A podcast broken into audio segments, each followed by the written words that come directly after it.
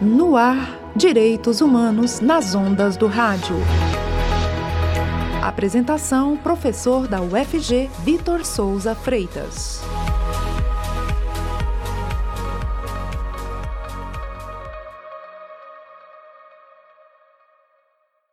Muito bom dia, caros ouvintes. Direitos Humanos nas ondas do rádio começa agosto de 2020 discutindo um tema que está na ordem do dia, e este tema é o tema do racismo. Nos últimos meses, temos assistido a cenas de violência física e psicológica contra um conjunto de pessoas em virtude de suas características físicas, sejam pessoas negras, indígenas, orientais, enfim, por diferentes motivos, esse fator que a gente tem chamado de racismo parece estruturante na sociedade brasileira e não seria um entre outros problemas, mas um problema essencial para que a gente compreenda a sociedade moderna. Para ajudar a gente a discutir esse assunto, eu convidei uma pesquisadora sobre o tema, que é a professora Josiane Oliveira, da Universidade Estadual de Maringá. A Josiane vai se apresentar para a gente e depois responder algumas perguntas que a gente fez a respeito do assunto. Então, olá, eu sou Josiane Oliveira, sou professora no programa de pós-graduação em administração da Universidade Federal de Goiás e também sou professora no departamento de administração da Universidade Estadual de Maringá, no Paraná. Lá na UEM eu faço parte do NEAB, que é o Núcleo de Estudos Interdisciplinares Afro-Brasileiros, que é um espaço onde a gente tem feito uma discussão um pouco mais ampla sobre direitos humanos, especialmente vinculados aos debates das relações raciais no Brasil, discutindo não somente a questão da negritude brasileira, mas também discutindo a questão do papel da branquitude, né, das pessoas brancas nessa discussão sobre a questão do racismo no Brasil. A gente tem desenvolvido alguns projetos dentro do NEIAB, especialmente é, tentando fazer um debate na elaboração de materiais didáticos, na inserção da universidade na educação básica, né, para que a, o processo educativo no Brasil ele comece desde os anos iniciais discutindo a relevância da gente repensar essa noção de raça e essa questão de, tipo, racismo no Brasil e também tentando é, efetivar algumas políticas de ações afirmativas dentro das universidades. Então a gente tem feito um trabalho mais nesse sentido, né? De fazer também uma discussão teórica, de pesquisa, mas também elaborar materiais que possibilitem então a implementação de políticas que sejam efetivas aí no combate ao racismo no Brasil. Professora Josiane, como você define o racismo e de que maneira o racismo não combina com direitos humanos? Bom, o racismo é uma forma sistemática de discriminação que tem a raça como seu fundamento principal. Então, ou seja, quando a gente fala sobre racismo, nós estamos falando, nós estamos evidenciando como coletivamente nós utilizamos a raça como critério para a gente se organizar. Por ser sistemático, então, o racismo é um processo histórico e que ele vai se reproduzir ao longo do tempo é, por meio dele se atualizar ou de se reconfigurar para se adequar a essas, essas diferentes formas de manifestação que o racismo também vai se alterando ao longo do tempo, né? E por se caracterizar por ser discriminatório, a gente tem que entender que o racismo ele produz desvantagens, mas ele também produz privilégios dependendo de qual grupo racial que a gente pertence. No Brasil, é, vários estudos do IBGE e do IPEA, eles nos dizem que mesmo quando uma pessoa negra possui mesmo grau de instrução e exerce a mesma atividade profissional, profissional que uma pessoa branca, ela recebe um salário menor né? Então, o racismo ele tem essa característica de silenciar o que nós somos individualmente. Ele opera a partir dessa lógica de coletividade e opera não somente em termos econômicos, mas também em termos políticos, em termos simbólicos, em termos de constituição do nosso imaginário. Porque o racismo ele atua por meio de práticas conscientes, mas também por meio de práticas inconscientes.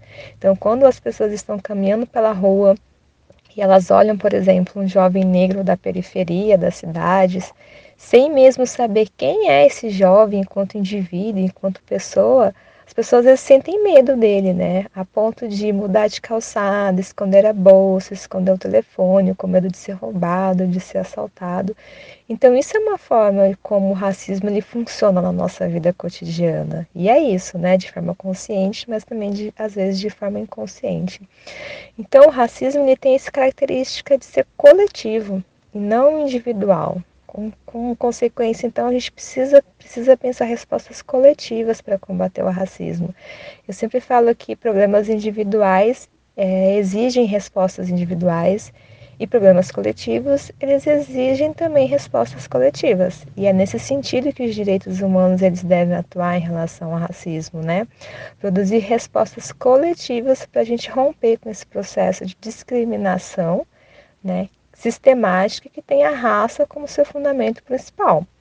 Então, se o sistema ele opera de forma a discriminar coletividades para produzir desvantagens e garantir privilégios, os direitos humanos devem atuar no sentido de transformar esses privilégios em direitos para todas as pessoas.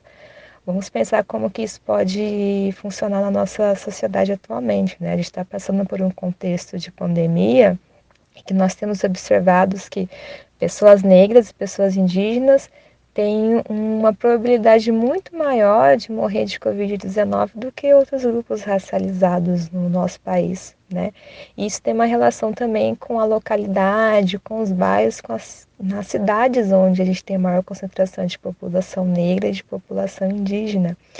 Né? E os direitos humanos, então, eles devem atuar no sentido de, por exemplo, garantir condições para que essas pessoas possam praticar o isolamento social, para que essas pessoas possam ter acesso a leitos de UTI, a serviços de saúde, mas também, por exemplo, vamos pensar no contexto educacional, né? Hoje em dia, justamente por esse contexto de isolamento social, da pandemia, muitas escolas e muitas instituições de ensino têm adotado o ensino remoto como alternativa para garantir é, a, o cumprimento do ano letivo.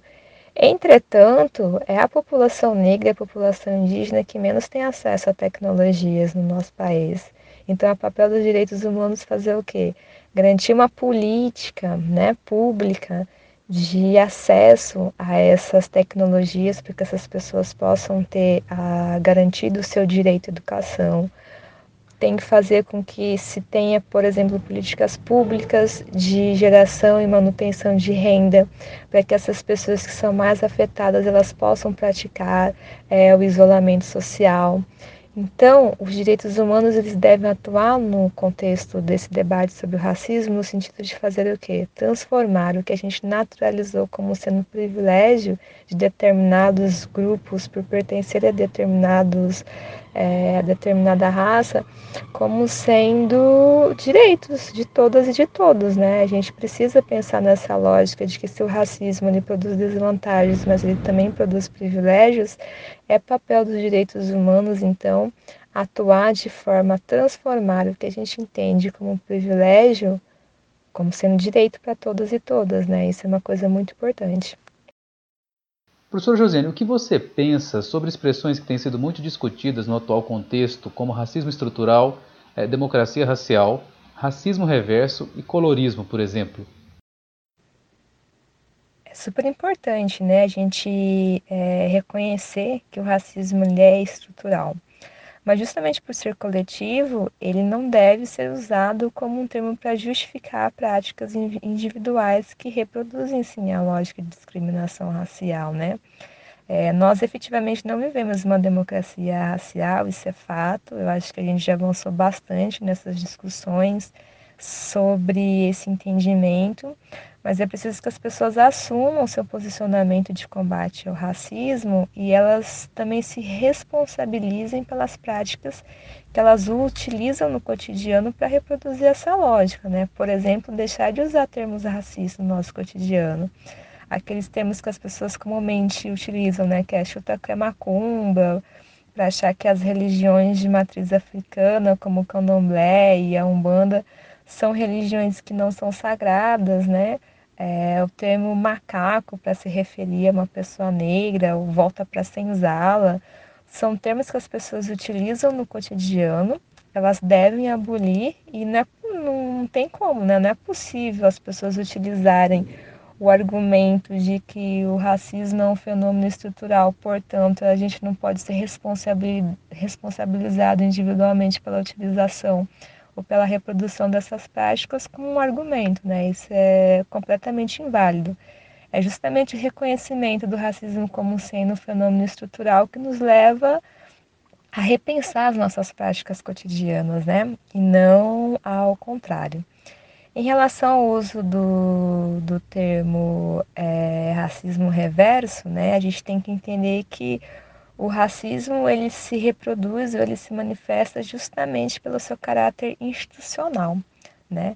Então, os grupos raciais que estão em desvantagem no Brasil, como os negros e os indígenas, são grupos que não têm nenhum aparato institucional ou estatal para oprimir ou para discriminar qualquer outros grupos racializados no país, né? Portanto, o racismo reverso ele não existe e na atual conjuntura, vamos dizer assim, política de organização social do Brasil, não tem como a gente falar na existência desse fenômeno, né? Se a gente olhar, por exemplo, para o Congresso Nacional Brasileiro, quantas pessoas negras tem lá, quantas pessoas indígenas tem lá, né? Se a gente olha para as grandes é, organizações de empresários, de empreendedores no Brasil, a gente também não vai ver esses grupos negros e indígenas lá. Portanto, não tem é, negros indígenas no Brasil, não tem nenhum aparato institucional estatal para oprimir, né, para discriminar coletivamente outros grupos racializados, né? No contexto brasileiro, assim, é, é um termo completamente inadequado para a gente utilizar para fazer esse debate.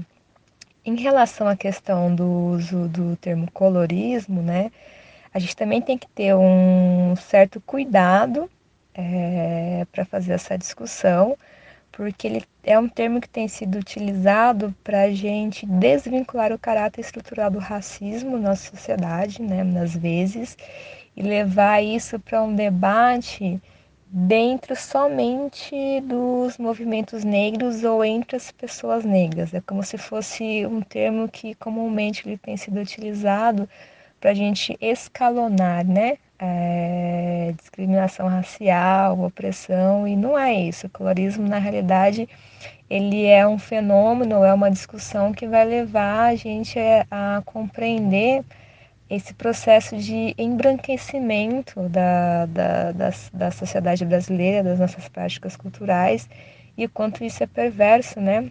em relação às populações não brancas, porque em relação ao colorismo também a gente pode levar o debate em relação à população negra, à população indígena, mas outros grupos racializados também que compõem a sociedade brasileira.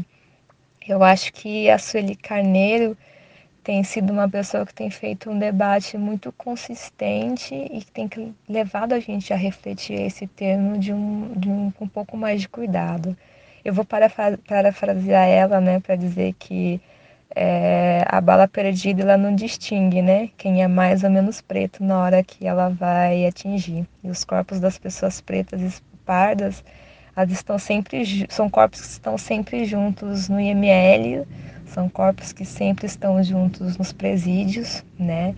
Então a gente tem que ter um pouco de cuidado no trato desse termo para não desvincular esse caráter estrutural dele, mas também para não desvincular esse do debate do colorismo, da perversidade que também está é, tá vinculado a esse debate do, do processo de embranquecimento da, da sociedade brasileira, né? Então acho que a gente tem que ter um pouquinho de cuidado na hora de fazer essa discussão. Eu acho que a Sueli Carneiro, sem dúvida alguma, é uma grande referência aí para quem quiser se aprofundar um pouquinho mais sobre ele. E na tua opinião, a legislação brasileira combate de fato o racismo? E além disso, o Brasil respeita normas internacionais de combate ao é, racismo? É, o STF, especialmente, ele tem reconhecido a necessidade de legislações de combate ao racismo no Brasil, né? Recentemente é, o STF tem julgado alguns processos em relação ao questionamento das políticas de ação afirmativa, que tem o critério racial como sua base e tem se posicionado de forma bem enfática na necessidade do Estado brasileiro avançar nessas políticas, né? O que eu considero muito importante para o país, né? Um reconhecimento institucional e legal que trazem marcos assim muito relevantes para a gente reconhecer efetivamente a necessidade da gente atuar nesse sentido. Porém, recentemente, em termos políticos, né, nós temos é, apresentado muito retro, muitos retrocessos em relação a isso. A Coalizão Negra é uma organização que tem denunciado isso internacionalmente, assim como diversas organizações no Brasil têm se constituído no sentido de, da preocupação em relação a essa temática da atuação do, do, da, do judiciário, mas também na atuação do legislativo no Brasil, em relação a essas normas que precisam ser, por vezes, estabelecidas ou por vezes regulamentadas. Eu acho que a OAB tem, por meio das suas diferentes comissões de, de igualdade racial, tem atuado muito significativamente de uma forma positiva nesse sentido. Eu vou destacar aqui a atuação da da Comissão de Igualdade Racial da OAB de Maringá, que tem atuado fortemente nesse debate, avançado muito nessa, nessas discussões, e a constituição de organizações pelo Brasil, né, como a Associação Nacional da Advocacia Negra, que como a própria coalizão negra, negra que tem se institucionalizado, né, no sentido de cobrar aí uma atuação do legislativo e do judiciário de uma forma mais enfática no combate ao racismo no Brasil. Professora Josene, como você avalia o papel dos profissionais do direito, do sistema de justiça estatal nessas lutas antirracistas?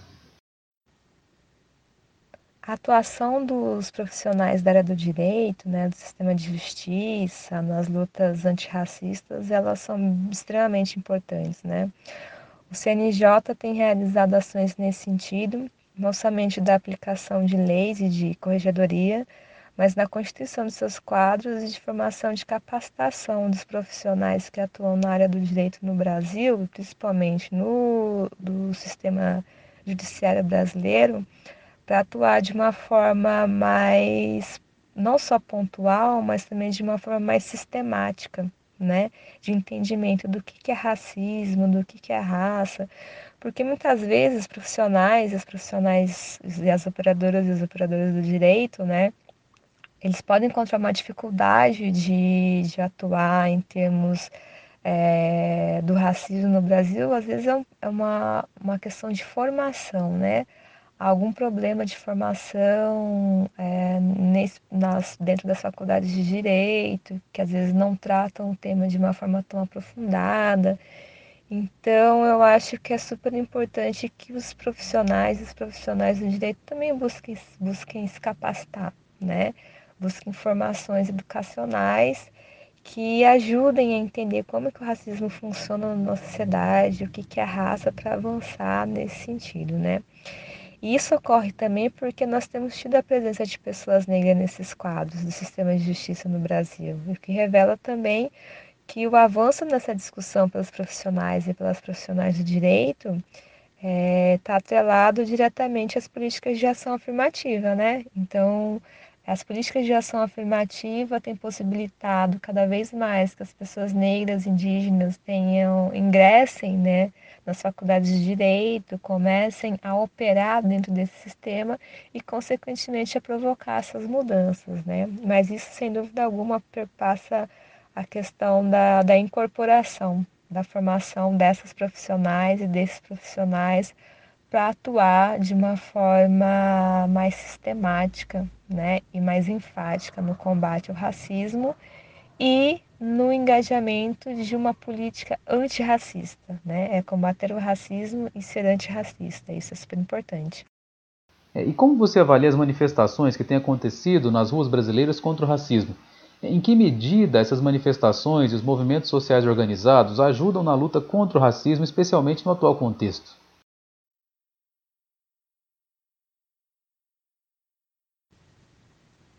Essas manifestações elas são extremamente importantes porque elas evidenciam o caráter internacional da luta contra o racismo, né? As ruas de todo o mundo tem informado como o racismo é um problema coletivo e como tal tem que ser enfrentado coletivamente. Acho que recentemente nos Estados Unidos nós vimos mulheres brancas que são mães fazendo correntes de proteção para jovens negros protestarem nas ruas. Isso tem uma, forma, uma força simbólica muito grande, né? Para você ver que como é, o combate ao racismo e as pautas antirracistas elas têm um caráter coletivo de todos os grupos racializados aí que no, no mundo afora, né? E ocupar as ruas nesse sentido de do que a gente tem observado, de repensar o nome das ruas, das avenidas, dos das estátuas, dos monumentos, é uma estratégia muito importante de combate ao racismo. Ocupar as ruas e redesenhar a cidade a partir de uma lógica é, antirracista significa a gente cobrar, por exemplo, a questão de transportes públicos que garantam com que as mães, pais responsáveis consigam levar em segurança suas filhas, seus filhos para as creches, para as escolas. É, esses movimentos de ocupação das ruas também têm evidenciado a necessidade de a gente levar equipamentos públicos para os bairros, não somente para os centros das cidades. Então, esse movimento de ocupação das ruas com pautas antirracistas e de combate ao racismo tem evidenciado na realidade a necessidade da gente repensar é, os, não somente os modelos das cidades, mas os desenhos da cidade, como que essas cidades são excludentes em termos raciais, né? Acho que esses movimentos têm evidenciado muito isso e têm pautado a necessidade da gente repensar a estrutura, os nomes, os, as praças, os monumentos, o quanto que a gente precisa transformar essas memórias, essas histórias das cidades, que são histórias de tanta dor, de tanto sofrimento para a população negra, para efetivamente nomes de ruas, de cidades, de equipamentos que garantam então uma outra história que não seja mais uma história de morte, né, para a população negra no Brasil. E que recado final você deixaria para os nossos ouvintes, ah, para que a gente possa refletir sobre esse assunto, mas também para que a gente possa agir para somar forças aí no combate ao racismo?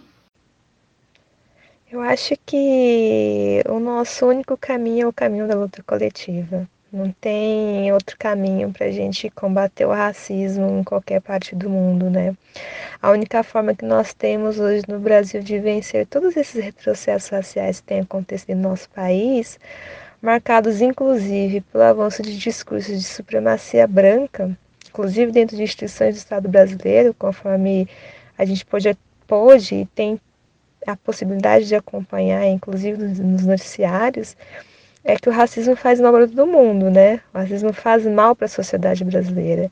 E só coletivamente que nós vamos conseguir vencer isso. Não tem outro caminho. Ou a gente começa efetivamente a organizar e a pautar lutas coletivas que abarquem também o caráter coletivo de combate ao racismo, ou a gente não tem outra saída. A única saída é a luta coletiva, porque vidas negras importam, né? Vidas negras importam e a gente está vivo, está bem para lutar também. Então acho que a minha palavra final é essa: vidas negras importam. Professora Josiane, muitíssimo obrigado pela entrevista, foi super esclarecedora. Penso que nós sairemos uh, desse, desse programa com mais elementos para pensar e para agir também em relação à questão do racismo. É, e Direitos Humanos nas Ondas do Rádio fica aqui por hoje e voltamos brevemente, continuando a tratar desse assunto. Muito obrigado pela audiência e até o próximo programa.